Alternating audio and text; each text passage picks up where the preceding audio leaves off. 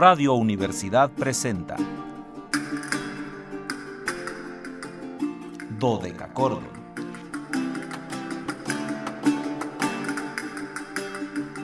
Un programa para encontrarse y reencontrarse con los autores y composiciones de la antigüedad, el medioevo, el renacimiento y el barroco.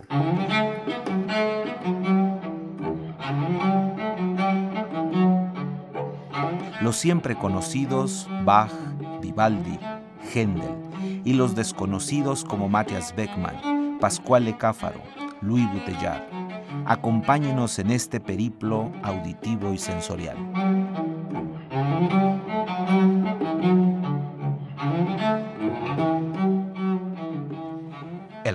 De la Universidad Autónoma de San Luis Potosí marca las 13 horas con 2 minutos, una de la tarde con 2 minutos. Cálidas, no, no, no. Bueno, hoy sí que les puedo decir cálidas, pero al mismo tiempo ventosas, pero al mismo tiempo húmedas, pero al mismo tiempo antiguas, pero al mismo tiempo sonoras tardes, estimados radioescuchas. Bienvenidos a este su espacio radiofónico de la amplitud modulada de Radio Universidad, titulado Dodeca Cordón, en este viernes 18 de marzo de 2022. Soy Luis Fernando Padrón Briones y seré su anfitrión. Ya saben que es viernes, viernes de podcast, viernes de quedarnos en las líneas, así que el día de hoy soy su anfitrión en un banquete histórico musical. Los invitamos a seguirnos a través de las redes sociales en www.facebook.com com diagonal dodecacordon slp, dodeca con K y ch dodecachordon slp con mayúsculas. En Instagram síganos como dodecachordon 2, 2 con número. Y en Twitter arroba dodecachordon. Ya saben que hay todo con minúscula. Pero más importante, que recuerden que el 444-826-1348 está ahí listo para que ustedes lo hagan sonar, piquetear y repiquetear para que nosotros podamos entrar en contacto con ustedes. Pues como todos los días ya saludo a mi compañera de fórmula, Anabelita, que ya saben que está aquí para hacer la otra parte de Dodeca Chordon, por eso somos el dúo dinámico. Y también agradezco al joven radio, a Luis Fernando Ovalle, allá en Matehuala. Él permite que nos enlacemos con XHUASM FM 91.9, nuestra estación en Matehuala. Así que un saludo al joven radio allá a Matehuala. Y también el día de hoy saludo al ingeniero Eduardo Carrillo, que a veces nos hace posible mantenernos en la magia radiofónica cuando el radio se nos comprime y el tiempo se nos elonga. Así de compleja es la vida a veces. Entonces el ingeniero entra ahí en salvación de las cosas y estamos aquí con ustedes. Pues ya saben, viernes, viernes de quedarnos en la red, viernes de quedarnos en la nube, viernes de podcast que está ahí como Dodecachordon, programa de Radio Universidad AM, nuestro podcast número 59, así que sintonícenos. Y bueno, hoy les tengo una artista que además coincide que hoy es su cumpleaños, por eso hoy programamos a la gran Nobuko Imai, que es una de las violistas más connotadas. Al regreso les contaré unos detallitos de Nobuko. Vamos a escuchar un par de obras que es su transcripción a las 12 fantasías para violín solo de mm, George Philip Telemann. Y vamos a escuchar en específico la número 4 en sol mayor y la número 8 en la mayor. La gran Nobuko Imai, disfrútenla.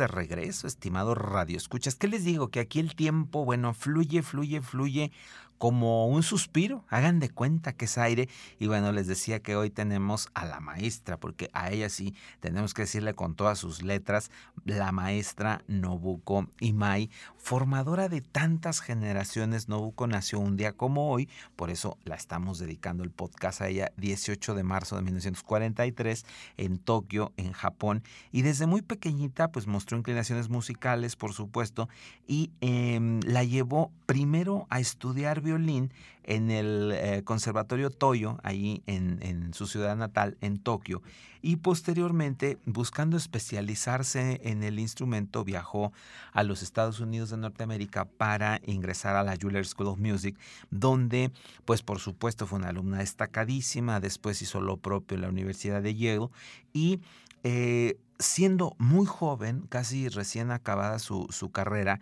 va a ganar dos de los concursos más prestigiados de música del mundo, el eh, concurso de eh, München o Múnich y el de Genève o Ginebra, donde, bueno, pues, ¿qué les digo? Nobuko se levantó con premios que, que no habían sido además considerados nunca para la viola. Y aquí, eh, aunque ya le hemos dedicado un programa a la viola, sí quiero eh, comentarles que siempre fue como el instrumento em, no tomado en cuenta porque su voz media no, no tenía la brillantez del violín, por ejemplo, ni tenía la profundidad del violonchelo. la viola es un instrumento que queda exactamente intermedio en sonoridad entre lo agudo del violín y lo grave del cello. Entonces siempre se le ha considerado como un ripieno, como parte de la orquesta, pero en la época barroca, este instrumento tuvo una cantidad de repertorio muy importante que seguramente se perdió porque eran eh, instrumentos que estaban dentro de otras familias. ¿no? Recordemos que ahí tenemos la viola da braccio, que tenía diferentes medidas, y entonces eh, esto puede que mucha música que haya sido compuesta para algún instrumento que no conocíamos en realidad era pensado para la sonoridad de una viola. Por eso los violistas a partir de finales del siglo XIX empezaron a recuperar todo este material y a lo largo del siglo XX hemos tenido verdaderos virtuosos. Uno de los primeros va a ser el gran compositor eh, Paul Hindemith, que además era un espléndido violista, y algunos otros. Entonces, en esa línea es donde se circunscribe Nobuko Imai, que mm, pronto insisto, se va a levantar con premios destacadísimos que antes eran pensados solo para los violinistas y va a hacer transcripciones como esto que les estamos compartiendo el día de hoy y que vamos a seguir. Vamos ahora con la fantasía número 2 en Do mayor y la fantasía número 9 en Mi menor de estas obras maravillosas de George Philip Telemann que Nobuko Imai transcribió para su instrumento.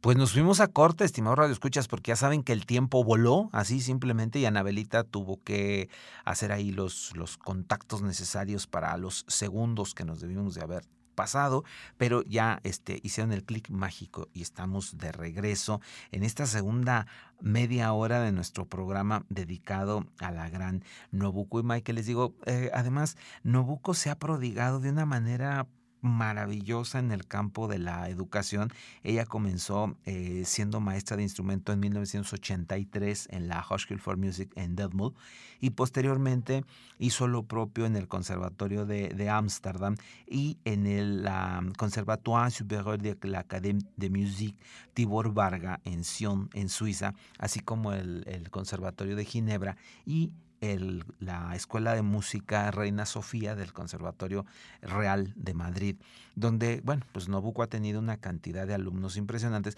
pero además una cosa muy importante, también ella en Tokio creó el primer concurso internacional de viola, que es una eh, escaparate muy, muy importante para los jóvenes que están dedicándose a este instrumento, que les digo, el siglo XX nos trajo una revalorización del instrumento, primero, y segundo, una producción más de música. Tenemos casi todos los compositores del siglo XX han compuesto algo para la viola, desde una sonata hasta un concierto o piezas, este, vamos a llamarle de fantasía que ponen de manifiesto todas las posibilidades acústicas del instrumento.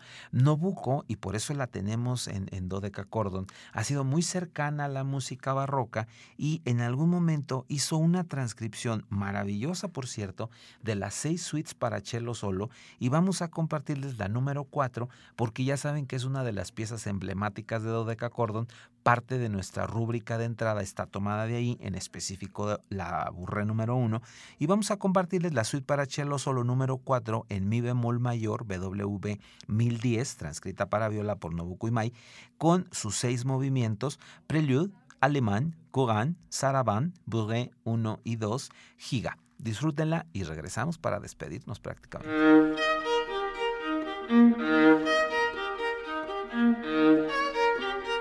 Thank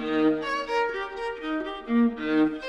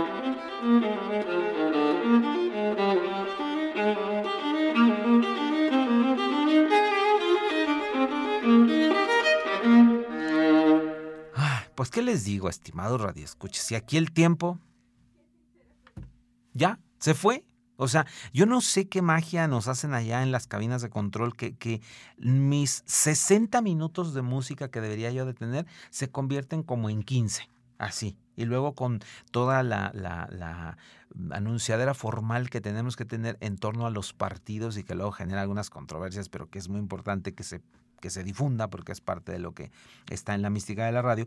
Pero bueno, pues así hoy le dedicamos este programa a la gran Nobuko Imai, que insisto, es una artista que ya les habíamos compartido y habíamos tenido en algunos momentos el gusto de tener a Nobuko Imai, pero ahora que, que tenemos estos viernes de podcast y que coincidía con su cumpleaños, pues quise dejar guardado este eh, homenaje, porque en realidad es un homenaje a la gran Nobuko Imai. Yo soy Luis Padrón Briones, les agradezco el favor de su atención y los espero el lunes que por favor acompáñenme, aunque sea día de asueto, no se crean que es día de asueto, nosotros aquí vamos a estar al pie del micrófono porque es 21 de marzo, cumpleaños número 337 del gran Johann Sebastian Bach, por lo cual tendremos bajeada el próximo lunes.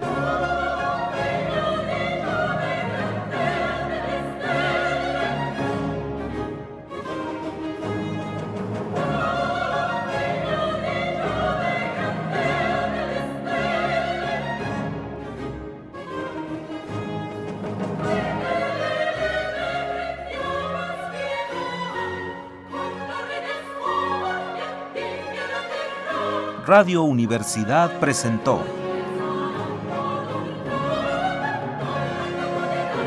Dodecacordo.